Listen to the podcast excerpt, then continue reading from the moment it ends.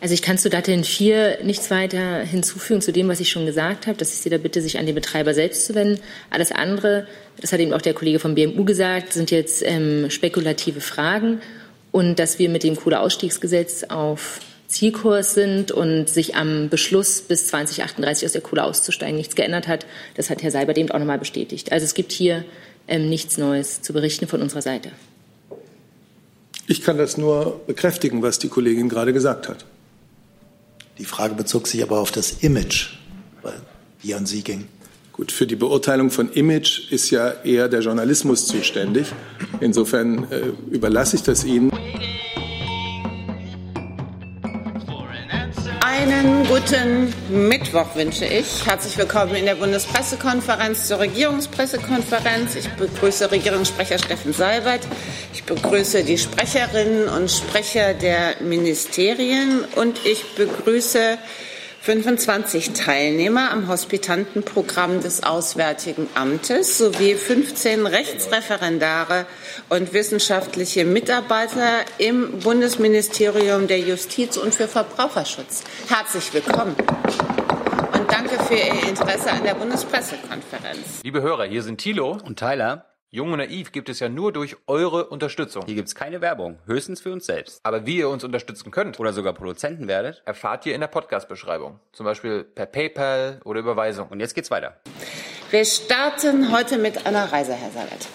Ja, äh, guten Tag auch von mir. Ich wollte Ihnen ein paar mehr Informationen zu den kommenden deutsch-indischen Regierungskonsultationen geben. Wir hatten ja letzte Woche planungsbedingt da noch nur sehr knapp darüber informiert. Jetzt wollte ich Sie ein bisschen weiter ins Bild setzen, was da geplant ist. Äh, die Bundeskanzlerin und eine erheblich große deutsche Regierungskon äh, Regierungsdelegation reist, wie gesagt, ja vom Donnerstag bis Samstag. Nach Neu-Delhi zu diesen fünften deutsch-indischen Regierungskonsultationen ähm, Stand heute werden es neben der Bundeskanzlerin insgesamt elf Ressortvertreter, Minister, Ministerinnen und Staatssekretäre sein. Ähm, Minister Altmaier muss leider aufgrund seines gestrigen Unfalls seine Mitreise absagen. Er wird durch seinen parlamentarischen Staatssekretär Hirte aus dem BMW vertreten. Grundsätzlich kann man sagen, Themenkomplexe, die im Mittelpunkt stehen, sind die Vertiefung unserer strategischen Partnerschaft mit Indien, die bilaterale Zusammenarbeit in den Bereichen Digitalisierung, Wirtschaft, Handel, Entwicklung, Nachhaltigkeit. Der 1. November, also der Freitag, wird ganz im Zeichen der Regierungskonsultationen stehen. Darüber hinaus wird es dann einen sogenannten Wirtschafts-Roundtable gehen unter Vorsitz der Bundeskanzlerin und des indischen Premierministers Modi mit Wirtschaftsvertretern aus beiden Ländern. Außerdem werden die beiden Regierungschefs gemeinsam das letzte Wohnhaus von Mahatma Gandhi besuchen. Sie wissen vielleicht, in diesem Jahr jährt sich zum 150. Mal der Geburtstag Gandhis. Am Abend lädt der indische Premierminister dann zu einem Abendessen im kleinen Kreis ein. Am Samstag, dem 2. November, stehen dann Wirtschafts- und Nachhaltigkeitsthemen im Vordergrund. Die Kanzlerin wird an der Jahreskonferenz der Deutsch-Indischen Handelskammer teilnehmen. Sie wird ein Unternehmen besuchen. Außerdem wird sie sich eine solarbetriebene Metrostation in Delhi anschauen, denn einer der zentralen Aspekte wird genau dieses Thema klimaneutrale Mobilität sein. Das ist natürlich ein Thema, das sich nicht nur bei uns stellt, sondern auch in den vielfachen Millionenstädten des indischen Subkontinents. Ähm, ich habe die wesentlichen Themen genannt. Ich könnte noch das Thema der Zukunftstechnologien äh, hinzufügen. Indien ist ein Land äh, mit einem sehr hohen wissenschaftlichen Leistungsstand. Künstliche Intelligenz wird ein Thema sein. Und natürlich der gemeinsame Einsatz zum Schutz des Klimas, eine enge außenpolitische Zusammenarbeit. Insgesamt äh, muss vielleicht nicht daran erinnert werden. Ich tue es trotzdem. Indien ist die größte Demokratie der Welt. Es ist eine aufstrebende Wirtschaftsmacht.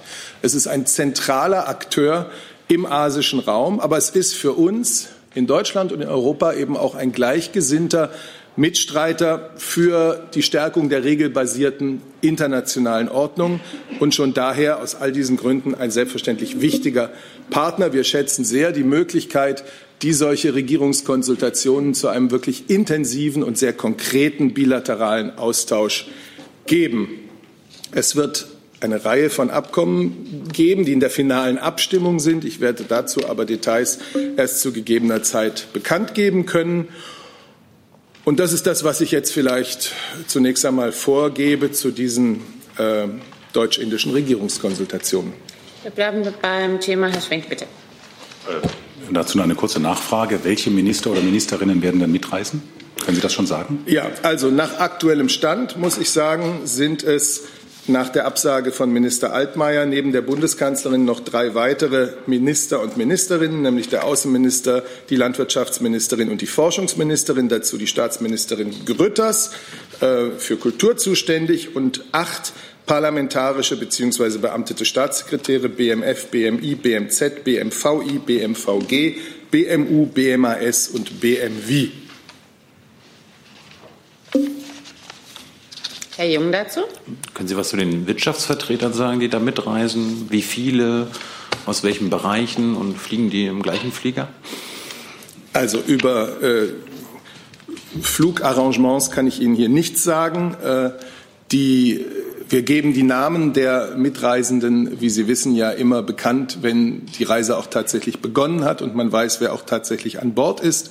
Äh, ich kann es Ihnen im Moment jetzt nicht sagen, welche Unternehmenssektoren da vertreten sind. Aber da das, sagen wir mal, der, der, der deutsch-indische Handel, auch das Engagement deutscher Unternehmen in Indien als Investoren, äh, als, äh, als Arbeitgeber auch, ist ja sehr erheblich und das wird sich sicherlich auch in der Besetzung der Wirtschaftsdelegation niederschlagen. Wenn es etwas gibt, was ich Ihnen zuvor, vor Beginn der Reise dazu sagen kann, würde ich das nochmal nachreichen. Zusatz? ans Auswärtige Amt. Es geht um die Menschenrechtslage in Indien. Da hat Herr Seibert das jetzt gerade nicht angesprochen, dass es auch kein Thema offenbar sein wird. Äh, Habe ich jetzt nicht rausgehört. Werden, gibt es äh, geplante Treffen mit Menschenrechtsorganisationen in Indien, regierungskritischen Organisationen, die ja äh, in den letzten Jahren durch Repression der Regierung äh, Opfer geworden sind?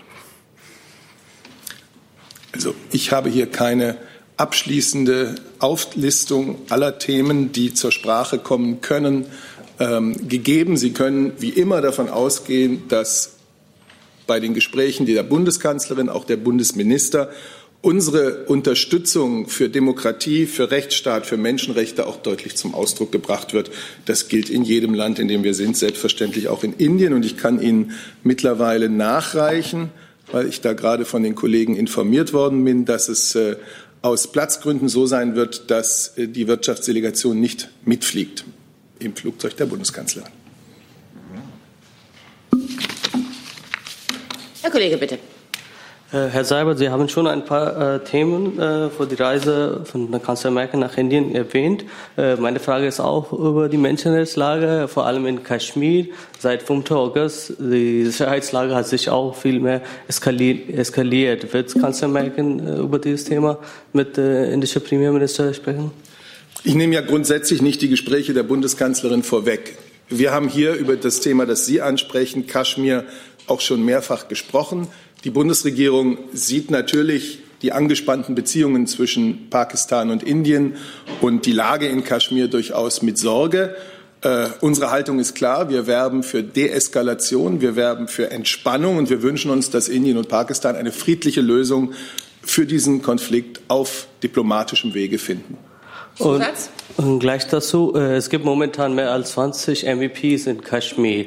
Dazu gibt es auch äh, zwei deutsche MEPs von AfD. Was sagt Bundesregierung dazu? Das kann ich nicht kommentieren. Herr Rinke, bitte. Herr Seibert, ich hätte eine Nachfrage zu den Abschlüssen. Können Sie uns sagen, ob darunter auch Wirtschaftsabschlüsse sind oder sind das vor allem Regierungsabkommen, also zwischen Ministerien?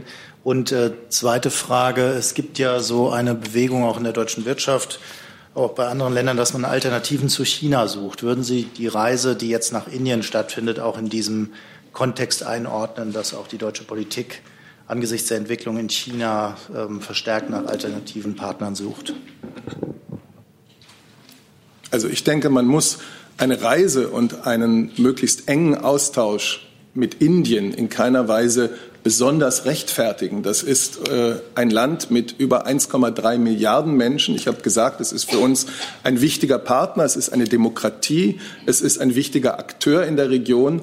Und unabhängig von allen anderen Entwicklungen haben wir jedes Interesse, äh, mit Indien eng und auch vertrauensvoll zusammenzuarbeiten. Das schlägt sich in der Tatsache nieder, dass wir jetzt schon die fünften deutsch-indischen Regierungskonsultationen machen. Zu den Abkommen möchte ich Ihnen hier nicht mehr sagen, außer dass Abkommen in Vorbereitung sind. Und äh, sofern sie zum Abschluss kommen, werden wir die Mitreisenden und natürlich auch äh, die Presse insgesamt natürlich rechtzeitig darüber informieren. Zusatz? Darf ich noch einmal nachfragen? Mir ging es auch gar nicht um eine Rechtfertigung der Reise, sondern äh, die Frage war, ob Sie die auch in diesem Kontext sehen, dass es ja Bemühungen gibt, äh, angesichts eines als schwierig wahrgenommenen Partners China auch die Kontakte zu anderen Ländern zu verstärken, wie Indien. Also wir haben ja intensive Beziehungen und Kontakte mit Indien, was sich darin ausdrückt, dass es eines der Länder ist, mit denen wir Regierungskonsultationen durchführen. Äh, wenn Sie auf Asien blicken, werden Sie nie zu dem Schluss kommen, dass man da nur mit einem Land äh, Kontakte pflegen sollte, sondern äh, Indien, ich weiß nicht, was derzeit die Zählung ist, ob Indien mehr Einwohner hat als China oder ob es umgekehrt ist ähm, oder ob sie Kopf an Kopf liegen. Indien ist ein, äh, nicht nur ein Bevölkerungsriese, sondern auch ein wichtiges Land äh, und äh, für uns ein Partner. Herr Bressler, bitte. Hat sich erledigt. Hat sich erledigt. Damit sind wir dann beim Kabinett. Herr Seibert, bitte. Ja. Das Kabinett hat sich zunächst mit dem Thema der Beschaffung im Bereich von Verteidigung und Sicherheit beschafft, diese befasst, Entschuldigung. Diese Beschaffungen sollen nämlich beschleunigt werden und deswegen gibt es einen Gesetzentwurf, der vergaberechtliche Regelungen anpasst und den äh, die Bundesregierung heute beschlossen hat. Das ist im Übrigen die Umsetzung auch eines Auftrags aus dem Koalitionsvertrag. Wir wollen es den Beschaffungsstellen erleichtern, schneller und flexibler zu reagieren, wenn sich ein kurzfristiger, vor allem wenn sich ein kurzfristig eintretender Bedarf ähm, bei der Bundeswehr oder bei den Sicherheitsbehörden ergibt. Ähm, Außerdem wird es noch Änderungen der Vorgaben für die nationale Vergabestatistik in Deutschland geben. Zu dem nächsten Thema, mit dem sich das Kabinett befasst hat, haben Ihnen, äh, ist Ihnen, glaube ich, heute schon vorgetragen worden von drei Ministern. Es geht um das Maßnahmenpaket zur Bekämpfung des Rechtsextremismus und der Hasskriminalität. Deswegen lassen Sie es mich jetzt sehr kurz machen, denn das haben Sie ja alles gerade sehr ausführlich gehört. Es ist klar, ähm, diese Maßnahmen werden von der Bundesregierung getroffen. Erstens natürlich aus unserer Betroffenheit über den furchtbaren Anschlag in Halle heraus, aber natürlich auch, weil es eine ganze Reihe anderer offensichtlich rechtsextremistischer Gewalttaten in der jüngeren Vergangenheit gegeben hat. Die Bundesregierung ist fest entschlossen, unsere freiheitliche Demokratie gegen Hass, gegen Rechtsextremismus, gegen Antisemitismus und gegen jede andere Form von Menschenfeindlichkeit, die sich gegen eine einzelne Gruppe oder eine einzelne Religionsgruppe richtet, zu verteidigen. Vor diesem Hintergrund also dieses Maßnahmenpaket. Äh, ich denke, dass die Minister und Ministerinnen hier ausführlich dazu vorgetragen haben. Deswegen würde ich es an dieser Stelle dabei bewenden lassen und komme zum nächsten Punkt, den Eckpunkten zur Mobilfunkstrategie der Bundesregierung. Ziel dieser Mobilfunkstrategie ist, dass Mobilfunk in Deutschland flächendeckend verfügbar ist. In dieser Strategie werden Maßnahmen festgelegt, mit denen wir wirklich eine rasche und eine spürbare Verbesserung für die Bürger und Bürgerinnen äh, in der Mobilfunkversorgung erreichen wollen. Es ist unser Ziel, außerdem mit, den, mit diesen Eckpunkten die Bedingungen dafür zu verbessern, dass in Deutschland äh, dass die 5G-Netze schnell und erfolgreich aufgebaut werden können. Heute, heute, Eckpunkte und auf dieser Basis wird dann eine umfassende Mobilfunkstrategie erarbeitet. Die Absicht ist, dass die bei der Digitalklausur der Bundesregierung, die am 17. und 18. November in Meseberg stattfinden wird, beraten und dann verabschiedet wird. Ja, das so viel dazu. Und zum Schluss der Bericht der Bundesregierung über die Fortschritte der nationalen Dekade für Alphabetisierung und Grundbildung. Diese Dekade reicht von 2016 bis 2026. Und nun gibt die Bundesregierung also in gewisser Weise einen Zwischenbericht Wir wollen mit dieser Dekade die Lese- und Schreibfähigkeit von Erwachsenen in ganz Deutschland deutlich verbessern. Wir wollen das Grundbildungsniveau erhöhen, denn das ist klar, alphabetisiert zu sein, Grundbildung zu besitzen, das sind elementare Voraussetzungen, um in Deutschland ein selbstbestimmtes Leben führen zu können und äh, Teilhabe an der Gesellschaft und am Berufsleben zu haben. In Deutschland können etwa 6,2 Millionen Menschen nur auf einem niedrigen Kompetenzniveau lesen und schreiben. Erfreulich ist, dass diese Zahl seit 2010 um über eine Million Menschen zurückgegangen ist. 62 Prozent äh, dieser 6,2 Millionen äh, sind erwerbstätig. Was sind nun die Schwerpunkte der Arbeit der Bundesregierung auf diesem Gebiet? Erstens machen wir eine Informationskampagne unter dem Titel Lesen und Schreiben, mein Schlüssel zur Welt um die breite Öffentlichkeit und auch das Umfeld der Betroffenen für dieses Thema Analphabetismus zu sensibilisieren, um das Tabu, das dahinter steckt, aufzubrechen, um Vorurteile abzubauen und vor allem den Betroffenen zu helfen. Ich habe gesagt, 62 Prozent von ihnen sind erwerbstätig, meist in einfacheren Helfertätigkeiten. Im Fokus stehen deshalb Angebote, die die Betroffenen direkt am Arbeitsplatz unterstützen sollen, um ihre Leistungsfähigkeit auch in ihrer Arbeit zu stärken.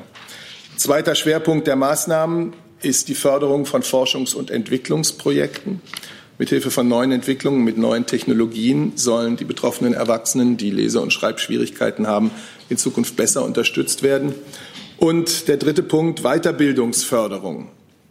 Weiterbildungsförderung nach SGB II oder III mit Fokus auf diese Förderung von Grundkompetenzen, damit ein Berufsabschluss erreicht werden kann. Und ein Rechtsanspruch auf Förderung des Nachholens eines Hauptschulabschlusses. Soweit mein Bericht aus dem Bundeskabinett. Die erste Frage dazu hat Herr Schwenk, und zwar zum Punkt Vergabeverfahren Beschaffung.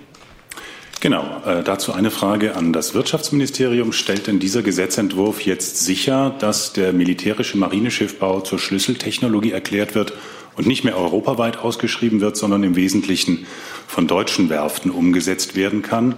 Und Anschlussfrage ans Verteidigungsministerium.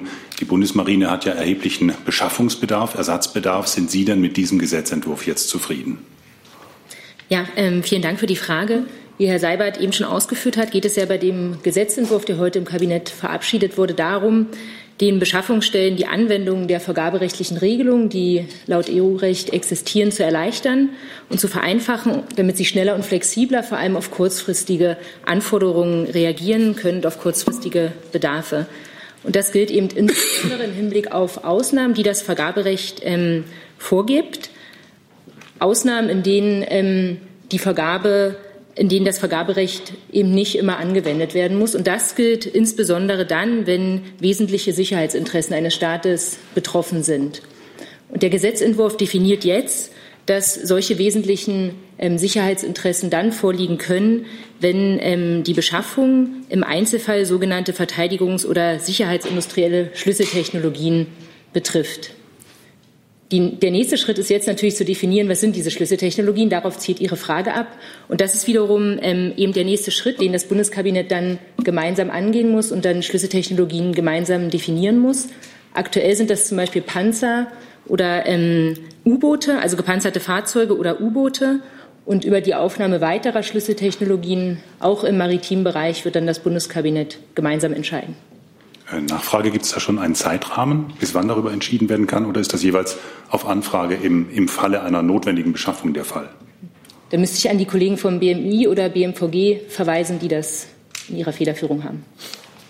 Ich würde einfach mal kurz starten. Sie haben gefragt, ob wir damit zufrieden sind. Wir sind insofern erstmal damit zufrieden, als das anerkannt wurde. Und das ist ja auch im Koalitionsvertrag so beschrieben, dass man etwas am Beschaffungswesen ähm, ja, verändern muss. Äh, insbesondere was das Thema Mandate und einsatzgleiche Verpflichtungen angeht, ist ja die Bundeswehr häufig darauf angewiesen, äh, zügig äh, vernünftiges Material zu bekommen. Also ja, wir sind zufrieden.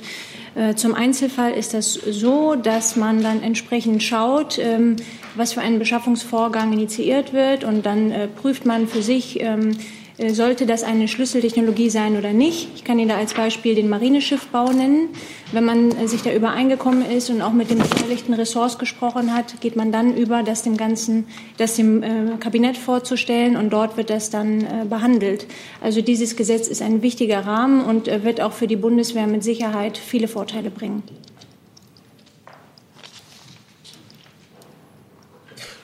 Habe im Wesentlichen keine Ergänzungen. Zum Zeitplan kann ich nichts sagen. Es soll so schnell wie möglich erfolgen.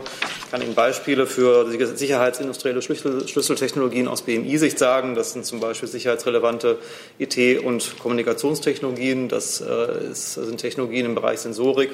Es sind aber auch ähm, Sicherheits- äh, oder Technologien der künstlichen Intelligenz mit Sicherheitsbezug. Dann Frau Kollegin dazu bitte. Ja, wie wird sichergestellt, dass das EU-wettbewerbskonform ist und nicht tatsächlich äh, industriepolitisch äh, in Zukunft möglicherweise Teilnehmer bei Ausschreibungen ausgeschlossen werden? Ja, kann ich gerne ähm, antworten. Ich habe ja gerade schon gesagt, dass ähm, diese Ausnahmen, um die es jetzt geht, eben genau nach EU-Vergaberecht möglich sind. Und es geht jetzt darum, in dem Gesetzentwurf ähm, diese Ausnahmen für Deutschland halt ähm, konkreter zu definieren. Und da sagen wir jetzt, wenn es sich um sicherheitsindustrielle Verteidigungs, ähm, um Verteidigungs- oder sicherheitsindustrielle Schlüsseltechnologien ähm, handelt, ist solch eine Ausnahme vom Vergaberecht zukünftig möglich. Nicht zwingend, aber möglich. Nachfrage? Ja. Gibt es dazu äh, in der EU einheitliche Definitionen, was diese Schlüsseltechnologien betrifft, oder ist das wirklich immer nur äh, pro Mitgliedsland individuell?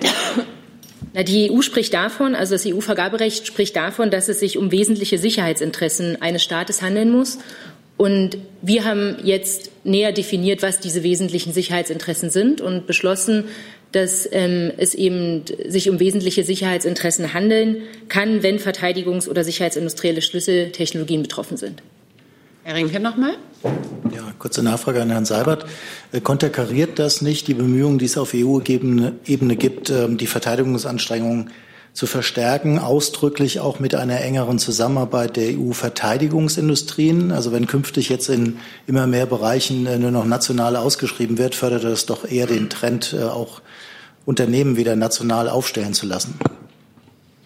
Ich denke, dass die Notwendigkeit, Beschaffungsvorgänge zu beschleunigen äh, und die gleichzeitige Notwendigkeit und auch der Wille in Europa was Rüstungsindustrie und überhaupt äh, Verteidigungs- und Sicherheitspolitik betrifft, enger zusammenzuarbeiten, einander nicht automatisch widersprechen. Ja. ja, vielleicht nicht automatisch, aber fürchten Sie nicht, dass wenn man weitere Bereiche jetzt definiert, das Innenministerium hat ja eben klar gemacht, dass das weit über Panzer und ähm, ich nenne es jetzt mal Hardware hinausgeht, äh, dass äh, selbst im KI-Bereich dann eine Zusammenarbeit eher erschwert wird, europäisch? Ich denke, dass wir bei den Entscheidungen, die jetzt noch anstehen, der Definition von weiteren äh, Schlüsselbereichen, ähm, die europäische Perspektive immer im Kopf haben werden. Gibt es weitere Fragen zum Kabinett? Herr Jung, bitte. Entschuldigung. Sabel, ich kann mich verhört haben, aber Ihre Ausführungen zur Mobil Mobilfunkstrategie da sagten Sie, es wurden Maßnahmen beschlossen. Sie haben aber nicht gesagt, was für Maßnahmen. Ähm, weiß nicht, ob Sie sich verhört haben. Ähm, ich habe gesagt, es sind Eckpunkte und dass aus diesen Eckpunkten nun eine umfassende Mobilfunkstrategie erarbeitet wird mit dem Ziel, bei der Digitalklausur der Bundesregierung 16., 17., nee, 17. 18. November in Meseberg, die im konkreten Detail zu beraten und zu beschließen. Und da wird man sicherlich äh, dann sehr viel genauer darüber reden können. Es wird immer um einen Maßnahmenmix gehen. Und wie die konkreten Maßnahmen ausgestaltet sind und wie sie miteinander verzahnt sind, das ist eben genau der noch zu beratende Teil. Ich kann Ihnen jetzt sagen, es geht natürlich zentral um die Versorgung von Orten, gerade im ländlichen Raum, die derzeit ohne staatliche Maßnahmen absehbar auf längere Sicht keine Perspektive für ein Mobilfunknetz haben. Und um da eine Versorgung zu erreichen, wird der Bund insbesondere Mittel für geeignete Fördermaßnahmen bereitstellen. Aber können Sie, können Sie uns Beispiele nennen, was für Maßnahmen jetzt in diese Strategie einfließen, wie Sie die Mobilfunksituation verbessern wollen? wenn eine Strategie erarbeitet wird und ich Ihnen sage, die wird in der Bundesregierung erarbeitet, dann wissen Sie doch, dass ich in dem laufenden Erarbeitungsprozess äh, hier jetzt nicht äh, Details bereits verrate, weil wir sie eben noch erarbeiten. Aber der 17. 18. November ist ja nah. Äh, in den Eckpunkten heute wird, ist zum Beispiel drin, dass, für die, dass die für die Förderung der Erschließung von bis zu 5000 Standorten, das sind Standorte, wie ich sie Ihnen gerade beschrieben habe, die ohne staatliche Maßnahmen auf absehbare Zeit keine Perspektive für ein Mobilfunknetz haben, aufgrund ihrer geografischen Lage, ähm, dass für die Förderung, Förderung der Erschließung von bis zu 5000 Standorten Mittel aus dem Sondervermögen digitale Infrastruktur bereitgestellt werden. Und Gleiches gilt für die Finanzierung der angestrebten Gründung einer Mobilfunkinfrastrukturgesellschaft. Herr Delfs dazu? Ja, ich habe eine Frage auch an Herrn Seibert und äh, an den Sprecher des, des Innenministeriums dazu. Der BND-Chef hat ja gestern nochmal ausdrücklich ähm, vor, der, vor der Einbeziehung oder Beteiligung von Huawei äh, an der, an der Auf, Aufbau eines, eines äh, Mobilfunknetzes äh, gewarnt. Könnten Sie uns noch mal sagen, inwiefern diese Einschätzung jetzt in die Erarbeitung dieser Mobilfunkstrategie Einzug hält? Und ähm, wird das möglicherweise, wird diese Einschätzung auch noch mal die Haltung der Bundeskanzlerin, der Bundesregierung ähm, zur Beteiligung von Huawei äh, ändern? Also, was ich Ihnen ganz grundsätzlich sagen kann, ist, dass sich der Ansatz der Bundesregierung nicht verändert hat, was den Einsatz oder die Beteiligung von Unternehmen am Ausbau ähm, der 5G-Infrastruktur in Deutschland angeht. Darüber haben wir an dieser Stelle mehrfach gesprochen, vielfach gesprochen, und es gibt daran keine Veränderungen.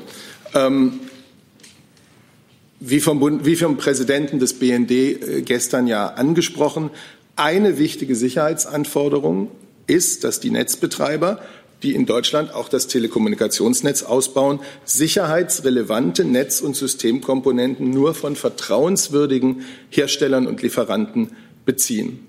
Und äh, diese Sicherheitsanforderung, die auch nicht neu ist, wie gesagt, die konkretisiert ähm, die Bundesnetzagentur jetzt im Einvernehmen mit dem Bundesamt für Sicherheit in der Informationstechnik, mit dem Bundesbeauftragten für Datenschutz ähm, in ihrem Entwurf für den Katalog an Sicherheitsanforderungen. Netzbetreiber müssen sich die Vertrauenswürdigkeit der Bezugsquelle nachweisen lassen. Und neben dieser Vertrauenswürdigkeit der Bezugsquelle enthält dieser Entwurf für den Katalog an Sicherheitsanforderungen eben noch weitere Vorgaben. Zum Beispiel steht darin, dass Netzbetreiber äh, sogenannte Monokulturen vermeiden müssen. Also, dass sie unterschiedliche Hersteller und Lieferanten in ihrem Netz ähm, an Hard- und Software einsetzen müssen. Und dass die Gefahr einer gezielten Ausnutzung von Schwachstellen in der Hard- und der Software eines bestimmten Herstellers so minimiert werden soll. Sie wissen auch, dass wir planen, im Rahmen der, anste der anstehenden Novellierung des Telekommunikationsgesetzes noch zusätzliche Sicherheitsanforderungen gesetzlich festzulegen. Aber all das ist nicht neu. Vielleicht kurz aus Sicht des Bundesinnenministeriums ergänzen. Äh, wie äh, der Regierungssprecher richtig gesagt hat, gibt es in dieser Sache keinen neuen Stand. Und zwar seit März 2019. Ich verweise auf eine gemeinsame Pressemitteilung des Bundesinnenministeriums und des Bundeswirtschaftsministeriums von diesem Tag die finden Sie auf der Homepage des BMI. Da wird die Strategie der Bundesregierung ähm, zur äh, Sicherstellung der Sicherheit und Vertrauenswürdigkeit von Telekommunikationsnetzen festgelegt. Ähm, in der Pressemitteilung ging es um den Entwurf des Sicherheitskatalogs, der jetzt äh, weiter äh, gedreht worden ist, äh, in einem Entwurf fertiggestellt worden ist. Dieser wurde aktualisiert, da wurden Sicherheitsbestimmungen festgelegt. Es geht aber auch darum, und das findet sich in dieser Pressemitteilung auch, dass das Gesetz angepasst wird. Zum einen das Telekommunikationsgesetz im Rahmen der anstehenden Novelle, aber auch das BSI-Gesetz, das im Paragraphen 9 schon jetzt vorsieht, vorsieht, dass Zertifikate dann nicht erteilt werden, wenn öffentliche ähm, wenn überwiegende öffentliche Interessen oder insbesondere sicherheitspolitische Belange der Bundesrepublik Deutschland entgegenstehen.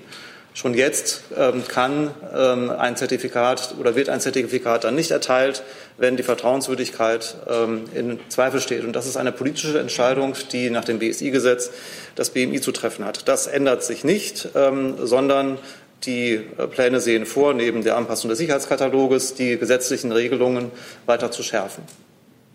Nachfrage? Mal nachfragen, aber Herr Sabe, das heißt doch im Grunde genommen dann faktisch, dass die Kanzlerin an dieser Stelle dem, dem Rat ihres äh, Auslandsgeheimdienstes äh, nicht folgt. Nein, da gebe ich Ihnen nicht recht.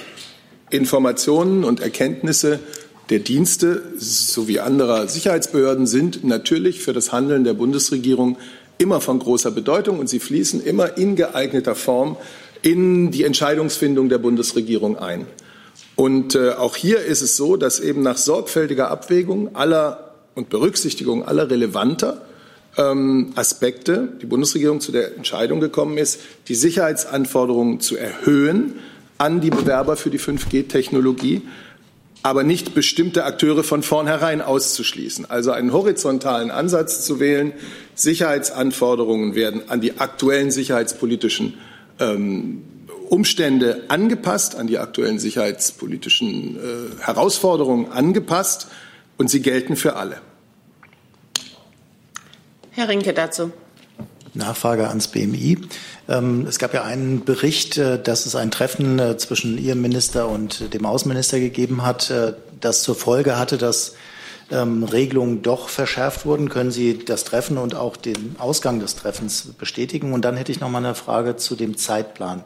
Können Sie uns sagen, wann eigentlich eine Entscheidung fallen wird, ob Firmen diesem Sicherheitskatalog entsprechen? Wird das noch in diesem Jahr sein oder erst im nächsten Jahr? Und wann ist eigentlich mit der Zertifizierung von Produkten zu rechnen? Denn so wie ich das verstehe, können ja Telekom-Unternehmen äh, 5G-Bestandteil erst dann einsetzen, wenn ein Zertifikat für die Produkte erteilt wurde. Deswegen wäre der Zeitpunkt dieser Zertifizierung wichtig. Zum letzten Punkt kann ich Ihnen sagen, dass die ähm, Kommentierungsfrist äh, des Sicherheitskataloges noch bis zum 13.11. läuft. Äh, bis dahin gibt es die Möglichkeit für die Telekommunikationsunternehmen bei der Bundesnetzagentur, äh, deren Federführung das läuft, ähm, Anmerkungen äh, einzubringen. Ähm, danach wird der Sicherheitskatalog zügig vollendet. Ähm, nach meinen Informationen muss er aber auch bei der EU notifiziert werden. Also es wird noch einige Zeit dauern. Zum, äh, zu der Frage der Gespräche. Der Bundesinnenminister führt regelmäßig mit seinen Kabinettskollegen Gespräche, äh, zu deren Inhalt wir wie üblich keine Stellung nehmen. Ich äh, verweise auf das, was ich gerade gesagt habe. Es gibt in der Sache keinen neuen Stand. Und darf ich nochmal nachfragen zu der Zertifizierung? Die würde sich erst danach wahrscheinlich kommen. Äh, wann, wie muss man sich das vorstellen? Ist das überhaupt im nächsten Jahr äh, realisierbar oder müssen sich die Unternehmen darauf einstellen, dass 5G-Produkte eigentlich erst danach eingesetzt werden können? Die ähm, Zertifizierung wird äh, dann einsetzen, wenn äh, der Sicherheitskatalog äh, fertig ist. Ähm, die Zertifizierungsanforderungen werden parallel erarbeitet. Ähm, das ist in dem Zeitraum, den ich gerade besprochen habe, wird sich das ereignen. Die TK-Unternehmen sind aber jetzt schon einbezogen in die Erstellung des Sicherheitskataloges, in den Prozess, sind in, der Diskussion mit drin. Daher ist dort bekannt, welche Anforderungen ähm, im Wesentlichen erhoben werden. Das heißt, Sie können jetzt schon abschätzen, äh, wie Komponenten ausgestaltet werden müssen und äh, wie die TK-Netze äh, aussehen müssen. Das heißt, es ist kein völliger Blindflug, sondern die TK-Wirtschaft wird hier mit einbezogen.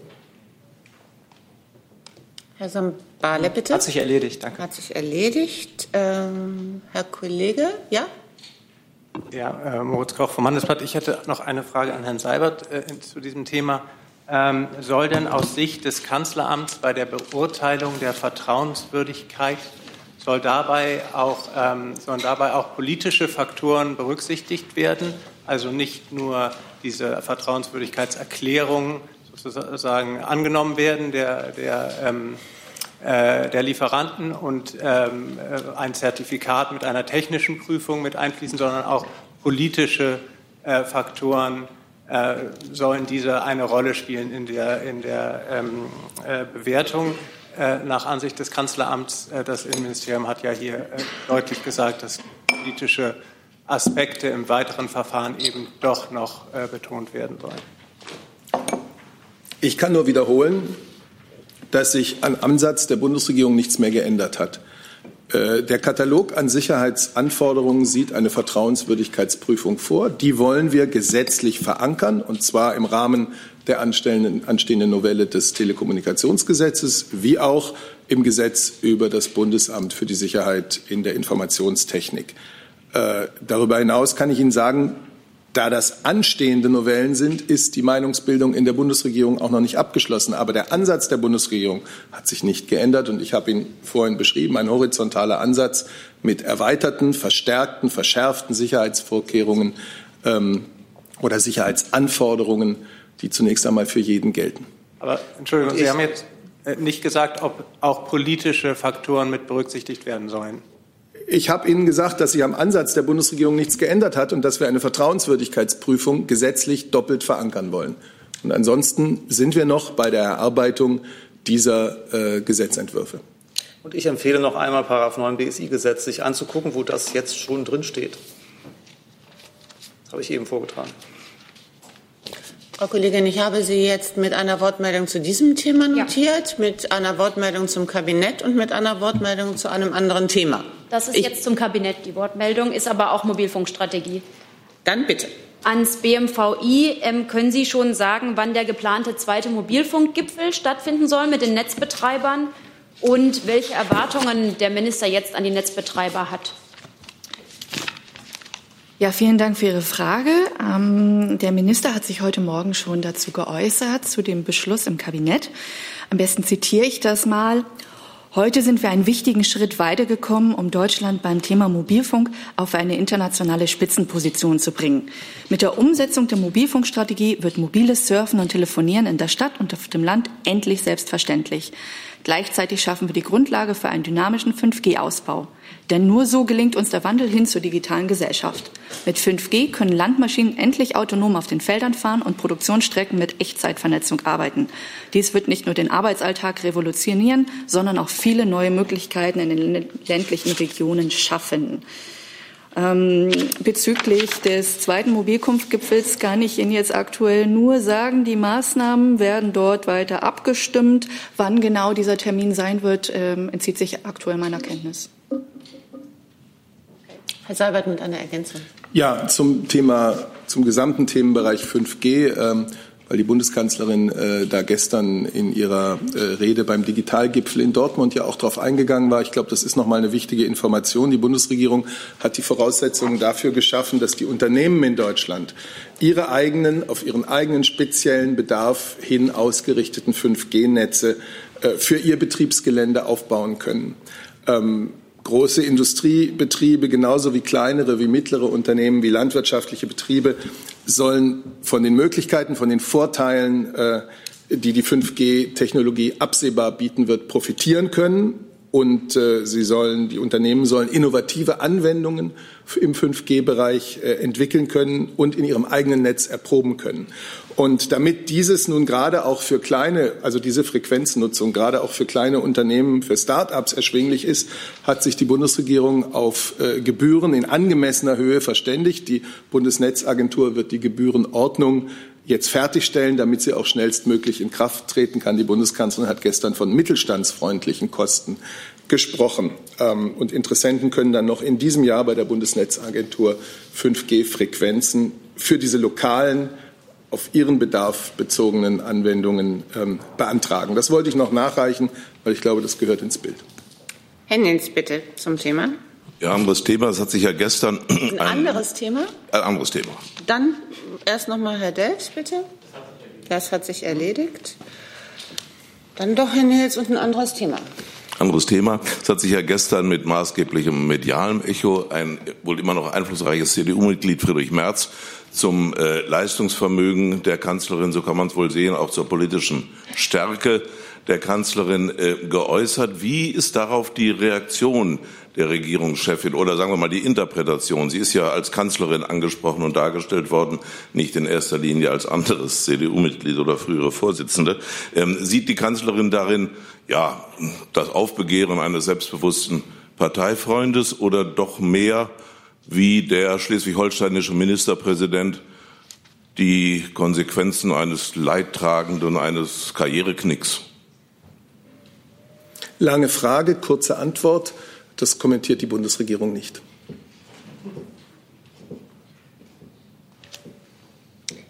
Dann Herr Schwenk bitte mit einem neuen Thema. Achso, noch eine Frage? Also ist, ist der ähnliche, äh, ja, ähnlicher Themenkreis zumindest. Ähm, die Kanzlerin hat sich ja bislang auch noch nicht zum Ausgang der Thüringen-Wahl geäußert, wenn ich das richtig äh, erinnere. Und die war ja schon insofern bemerkenswert, weil eben die etablierten Parteien sozusagen gar nicht mehr in der Lage wären, da eine eigene äh, Mehrheit äh, zusammenzustellen. Wie bewertet denn die Bundeskanzlerin diesen Sachverhalt? Ich weiß nicht, ob Sie am Montag, am Tag nach der Wahl hier waren. Ähm, es ist hier nie der Ort, an dem Wahlnachlese betrieben wird. Das ist in den Parteien, ich habe den Eindruck, auch ausführlich getan worden. Es haben sich die Parteivorsitzenden und sonstige Sprecher von Parteien dazu geäußert. Äh, für die Bundesregierung kommentiere ich das ja hier nie. Auch in diesem Raum ist Wahlnachlese betrieben worden, Stimmt. allerdings nicht in der Regierungspressekonferenz. Das ist natürlich richtig. Dann Herr Schwenk bitte mit einem neuen Thema.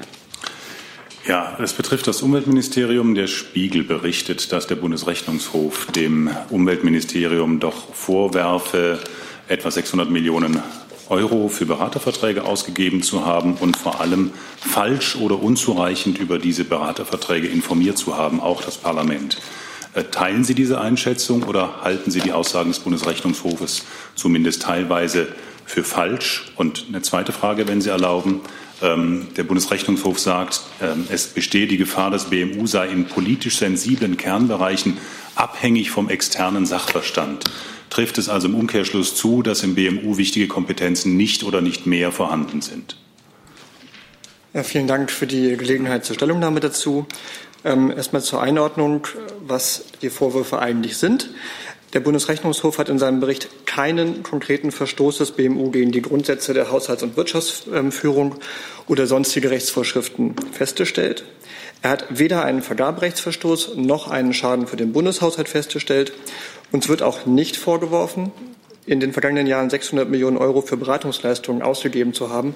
Insofern stimmt diese Grundannahme, die Sie gerade genannt haben, nicht. Ähm, die vom Bundesrechnungshof addierte Summe von 600 Millionen, worum geht es da? Die bezieht sich allgemein auf Aufträge im Umweltministerium und im Geschäftsbereich von 2014 bis 2018. Die Rede ist da von Unterstützungsleistungen. Jetzt wird etwas technisch. Ähm, Unterstützungsleistungen, was ist das? Das sind zum Beispiel IT-Unterstützung, Kopiererwartung, was auch immer, Projektträgerleistungen oder auch Forschungsvorhaben. Diese Unterstützungsleistungen dürfen nicht mit Beratungsleistungen gleichgesetzt werden. Ähm, so viel zu den 600 Millionen. Was jetzt die Beratungsleistungen angeht, ähm, spielt das Wort Definition eine wichtige Rolle. Wir halten uns hier an die Definition des Bundestagshaushaltsausschusses von 2006. Wir haben uns auch immer transparent auf diese Definition bezogen. Sie ist auch die Grundlage für die jährliche Meldung entsprechender Verträge aller Ressorts an den Haushaltsausschuss. Und in Anwendung dieser Definition sind wir auch regelmäßig zu dem Ergebnis gekommen, dass keine externen Beratungsleistungen im Sinne der Definition vom BMU vergeben wurden. Wenn jetzt dem Bundesrechnungshof äh, unsere Auslegung dieser Definition ähm, unzutreffend erscheint, dann wären wir dankbar dafür, wenn für die gesamte Bundesverwaltung einheitlich geltende Auslegungskriterien geschaffen würden. Jedenfalls kann man es jetzt nicht dem BMU zum Vorwurf machen, wenn es eine Definition des Haushaltsausschusses anwendet. Ähm, unabhängig davon ist völlig unstreitig, dass das BMU selbstverständlich, wie auch die gesamte Bundesverwaltung, im erforderlichen Maße auch externe, externe Expertise in Anspruch nimmt. Hierüber haben wir immer transparent im Rahmen parlamentarischer Anfragen berichtet. Wir veröffentlichen den Forschungsplan. Ähm, diese externe Expertise wird benötigt, um in einem sich stetig wandelnden Umfeld Antworten auf neue und komplexe Fragestellungen zu finden. Sie hatten auch das Thema ministerielle Kernaufgaben angesprochen. Diese ähm, Kernaufgaben werden durch Beschäftigte des BMU wahrgenommen. Für die durch den Bundesrechnungshof vorgetragene, Zitat, deutliche Gefahr einer Abhängigkeit des BMU von externem Sachverstand sehen wir keinerlei Anhaltspunkte. Herr Jung dazu. Wenn sich diese berichteten 600 Millionen Euro nicht auf externe Beratung beziehen, sondern allgemeine Unterstützungsleistung, können Sie uns dann sagen, wie die Summe für äh, externe Beratung ist in diesem Zeitraum? Ja, kann ich. Also ähm, die, die Beratungsleistungen, so wie sie vom Haushaltsausschuss definiert wurden, so wie wir diese Definition anwenden, ist null. Sie geben kein Geld für externe Berater aus. Also wir könnten jetzt noch mal ausführlich mit dem BMF zusammen diese Definition erläutern. Das wird aber noch ja. technischer. Ja, ich meine, Sie haben die Ministerin hat doch auch hier mit äh, Experten gesessen vom DIW genau. und so weiter. Die haben Sie beauftragt. Genau, deswegen so habe ich ja auch, auch gerade gesagt, ähm, wir nehmen natürlich externe Expertise in Anspruch. Ähm, das Problem mit dem Bundesrechnungshof ist einfach die Frage, wie definiert man Beratungsleistung? Wir verwenden die Definition des Haushaltsausschusses und antworten entsprechend. Und wenn dem Bundesrechnungshof das unzutreffend erscheint, dann brauchen wir da andere Kriterien vom Haushaltsausschuss. Aber da kommt die ganze Verwirrung her. Ansonsten ähm, können wir gerne mit dem das BMF vielleicht noch mal erläutern, wie diese Definition aussieht. Ähm, da gibt es eine Positiv- und eine Negativdefinition und Werkverträge zum Beispiel gehören in der Regel nicht dazu. Ja, ich kann noch mal, also das BMF übermittelt ja bekanntlich jedes Jahr einen Bericht über die, die Zahlung der Ressourcen an externe Berater im jeweiligen Haushaltsjahr. Das geht dann immer in den Haushaltsausschuss. Und das geht zurück auf einen, auf einen Beschluss des Haushaltsausschusses im 2006. Da hatte das Bundesfinanzministerium aufgefordert, ähm, alle Ressorts im Rahmen der Haushaltsaufstellung immer diese Daten abzufragen und die werden dann in diesem jährlichen Bericht jeweils gemeldet. Und in dem Beschluss vom Juni 2006 hat der Haushaltsausschuss dann auch festgelegt, was er unter externen Beratungen versteht. Und das ist die Grundlage für unseren jährlichen Bericht. Und vielleicht erleuchtet das, wenn man immer sagt, was der Haushaltsausschuss nicht darunter versteht. Das sind insbesondere auch Gutachten oder Beratungen im Zusammenhang mit der wissenschaftlichen Konzeption, Begleitung und Evaluierung von Fördermaßnahmen für Forschungs- und Bildungsprojekte, wissenschaftliche Gutachten zu spezifischen Fachfragen und Verträge zur Beantwortung von Fragen durch Kommissionen um jetzt hier nur mal drei, vier Beispiele zu nennen. Das erklärt dann vielleicht manches. Letzter Zusatz dazu. Ich habe jetzt verstanden, dass, ah, dass man diese Definition ändert. Sind Sie auch dafür? Bitte? Sind Sie auch dafür, dass sich diese Definitionen, dass die geändert werden müssen, beziehungsweise spezifiziert werden? Wir als BMF kommen ja hier einem Berichtsauftrag des Haushaltsausschusses nach. Und das ist unsere Aufgabe. Dann, ähm, Frau Kollegin, bitte. Herr Rinke noch dazu? Nein, nein. Neues Thema, aber ich mache jetzt erstmal mit Blick auf die Uhr, nehme ich die Kolleginnen und Kollegen dran, die noch keine Frage gestellt haben. Dann gucken wir mal, wie weit wir noch kommen heute. Dankeschön. Meine Frage ist kurz, äh, Normandie-Format. Äh, gestern hat der Außenminister von Ukraine, Herr Pristaiko, gesagt, dass das, das Datum des Treffens liegt schon mal vor. Ähm, können Sie das bestätigen, Herr Seibert?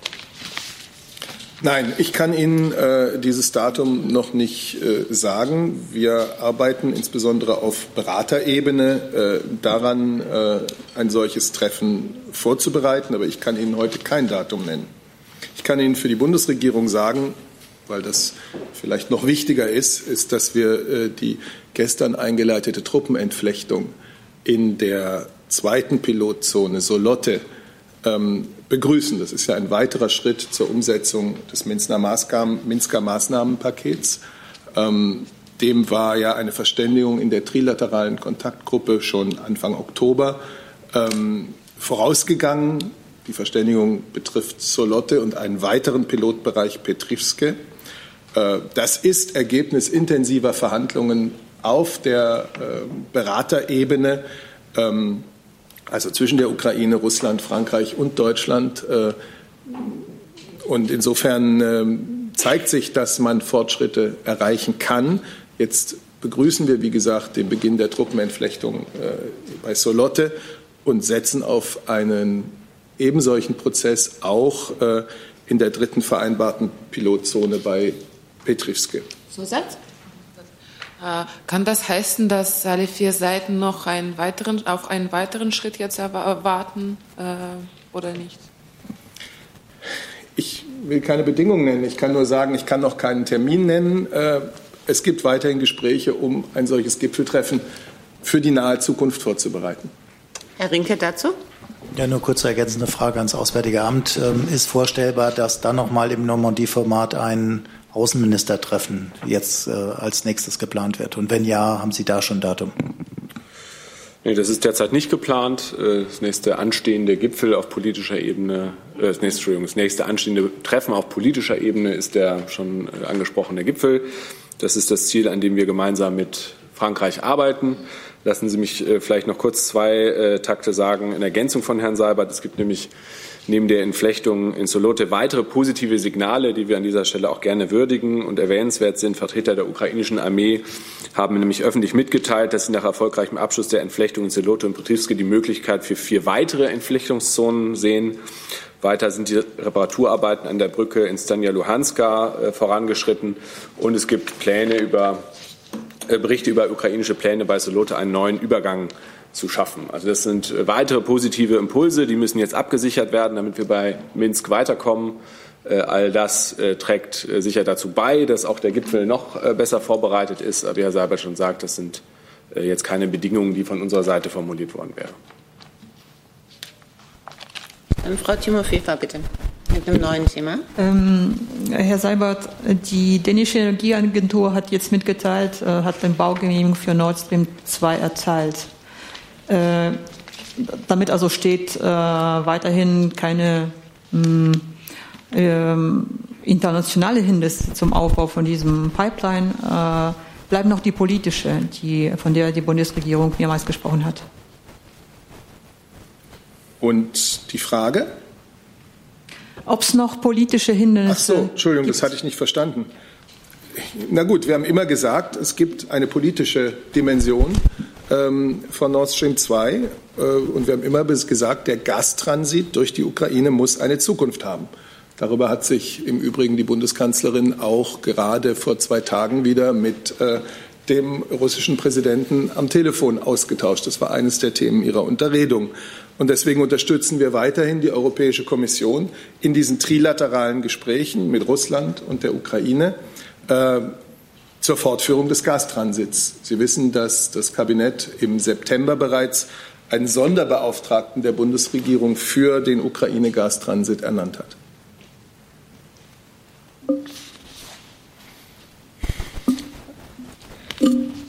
Dann, Frau Kollegin, bitte. Sie hatten noch ein neues Thema. Genau, eine Frage an Herrn Seibert ähm, zur Meinungsbildung innerhalb der Bundesregierung zum Vorschlag der Verteidigungsministerin zu Syrien und der Einrichtung einer Sicherheitszone. Ist die Meinungsbildung denn inzwischen abgeschlossen? Ich habe Ihnen da keinen neuen Stand zu melden.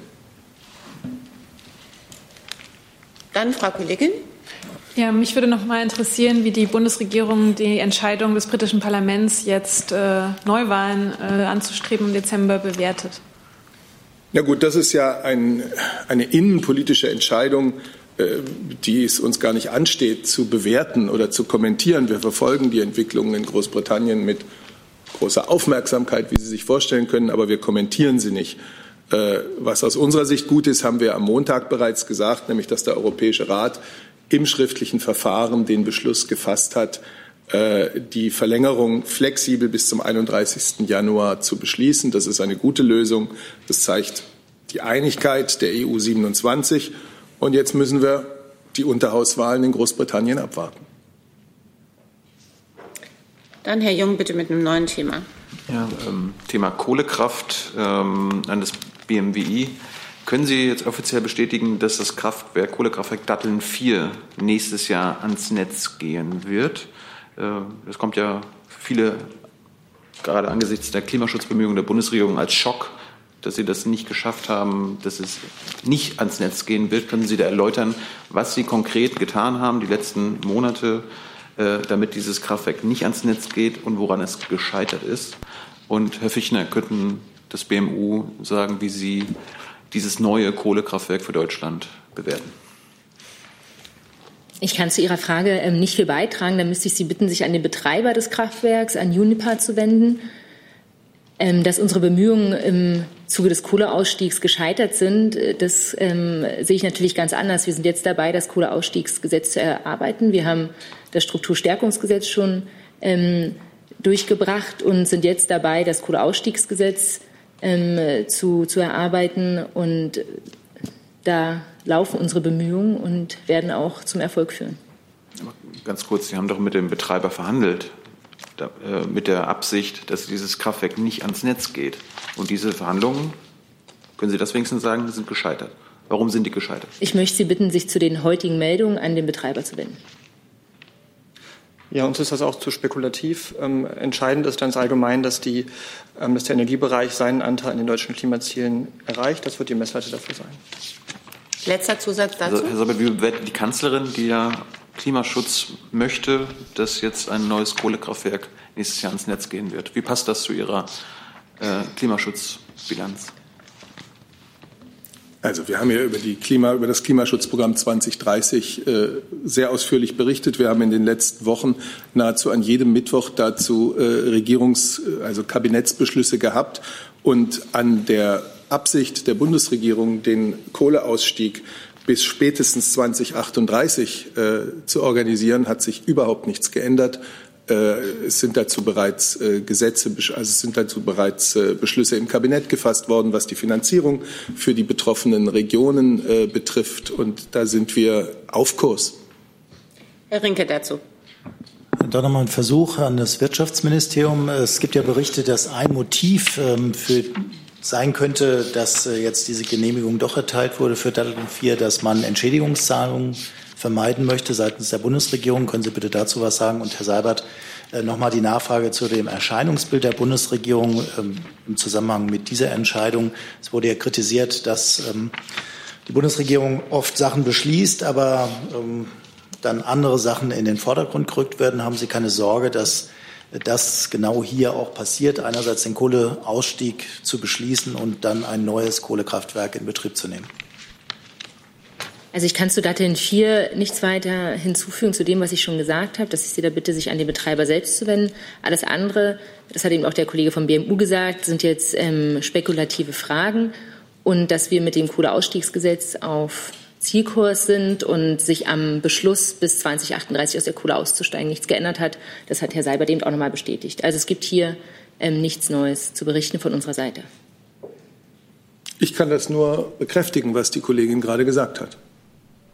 Die Frage bezog sich aber auf das Image, die an Sie ging. Gut, für die Beurteilung von Image ist ja eher der Journalismus zuständig. Insofern äh, überlasse ich das Ihnen. Ich kann nur noch einmal bekräftigen und bestätigen, dass die Kohleausstiegspolitik der Bundesregierung steht und mit Nachdruck verfolgt wird. Herr Jung, noch mal ganz kurz. Frau Einhorn, wann können Sie denn zu Datteln 4 was sagen? Auch das kann ich Ihnen nicht sagen. Ich wir äußern uns jetzt zu diesen ähm, Medienmeldungen einfach nicht. Aber Und es wäre sinnvoll, wenn Sie einmal beim Betreiber nachfragen würden, der Ihnen dazu bestimmt Auskunft geben könnte. Herr Schwenk mit dem neuen Thema. Mittelstandsförderung. Herr Ohofen hat gesagt, die Bundesregierung müsse ein Wachstumspaket auflegen, das die Rahmenbedingungen für den Mittelstand verbessert, also Steuerentlastungen, günstigere Strompreise oder günstige 5G-Gebühren. Äh, Was hat denn das Wirtschaftsministerium, und das richtet sich die Frage, in dieser Richtung geplant und in welchem Zeitrahmen ist mit strukturellen Veränderungen zu rechnen? Ja, ähm, vielen Dank für die Frage. Minister Altmaier hat ja schon bei der Vorstellung seiner Mittelstandsstrategie, das war Anfang Oktober, und auch noch mal bei der Vorstellung der Herbstprojektion ganz klar gemacht, dass wir jetzt angesichts der schwächeren Konjunktur eine Wachstumspolitik für einen starken Mittelstand in Deutschland brauchen und dass wir eben keine Konjunkturprogramme alten Stils brauchen, sondern eine kluge Wirtschaftspolitik, die für Wachstum sorgt, indem sie den Mittelstand entlastet und Bürokratie abbaut. Er hat ähm, dazu in seiner Mittelstandsstrategie auch konkrete Vorschläge unterbreitet, wie Deutschland vor allem auch im Wettbewerb, ähm, im internationalen Wettbewerb ähm, stärker werden kann und seinen Mittelstand stärken kann. Und er fordert hier konkret eine umfassende Unternehmenssteuerreform, Entlastung bei den Sozialabgaben und ähm, eine rechtsverbindliche Vereinbarung, dass diese Sozialabgaben bei 40 Prozent gedeckelt werden sollen, sowie ähm, weitere Maßnahmen zum Abbau unnötiger Bürokratie in Deutschland, die vor allem den Mittelstand belastet. Und über mittelstandsfreundliche Gebühren für die Nutzung firmeneigener 5G-Netze habe ich ja vorhin gerade gesprochen. Hey Leute, Jung und Naiv gibt es ja nur durch eure Unterstützung. Ihr könnt uns per PayPal unterstützen oder per Banküberweisung, wie ihr wollt. Ab 20 Euro werdet ihr Produzenten im Abspann einer jeden Folge und einer jeden Regierungspressekonferenz. Danke vorab. Herr Delfsi hatte ich mir noch notiert mit einem neuen Thema, hat sich erledigt. Dann Herr Sambale mit einem neuen erledigt, Thema. danke. Und Frau Kollegin nochmal. Ja, es geht um die Urteile des Verwaltungsgerichts Braunschweigs. Eine Frage an BMU und BMEL äh, zu Naturschutzauflagen bei der Zulassung von Pflanzenschutzmitteln. Äh, Sekunde, können wir eben kurz abwarten, bis der Platz gewechselt ist, Ja. weil dann kann man sich besser auf die Frage konzentrieren. Auf jeden Fall.